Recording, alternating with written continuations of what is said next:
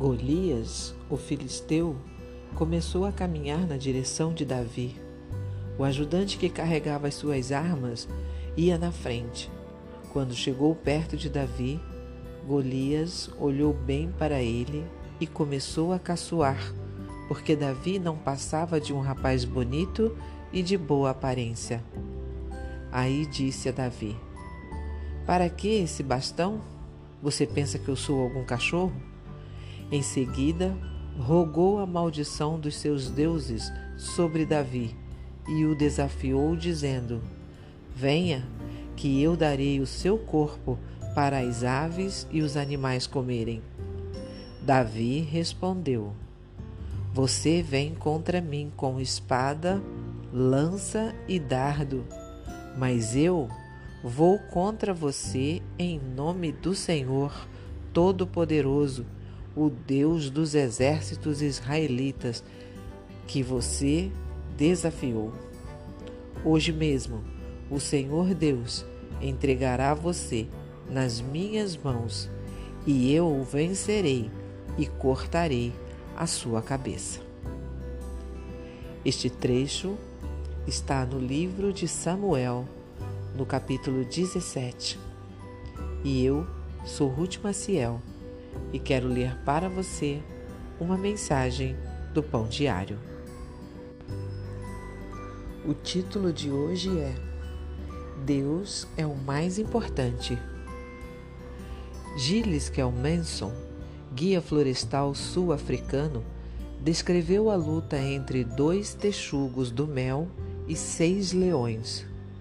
Em desvantagem, os dois não recuaram diante dos predadores, dez vezes o tamanho deles.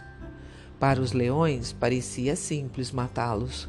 No entanto, os texugos lutaram com arrogância. A história de Davi e Golias parece ainda mais improvável.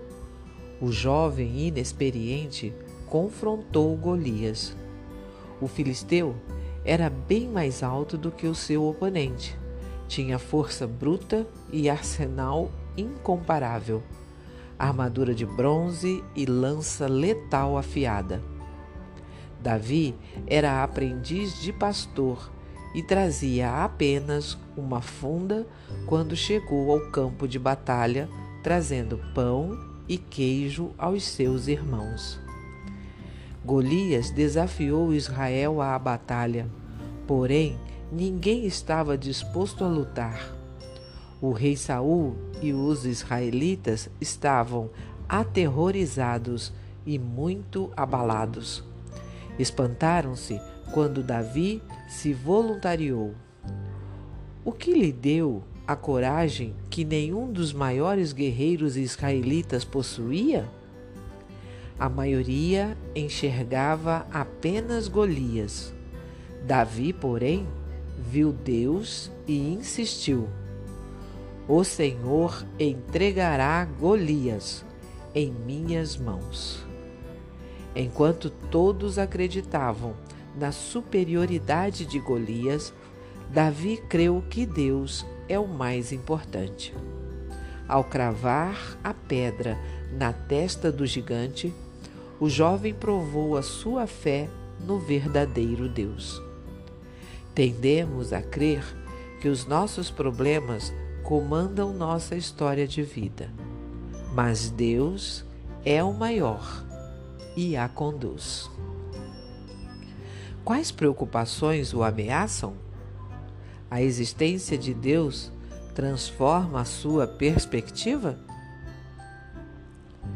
Vamos orar? Deus, às vezes os meus questionamentos são muitos. Ajuda-me a ver o quão grande tu és. Amém.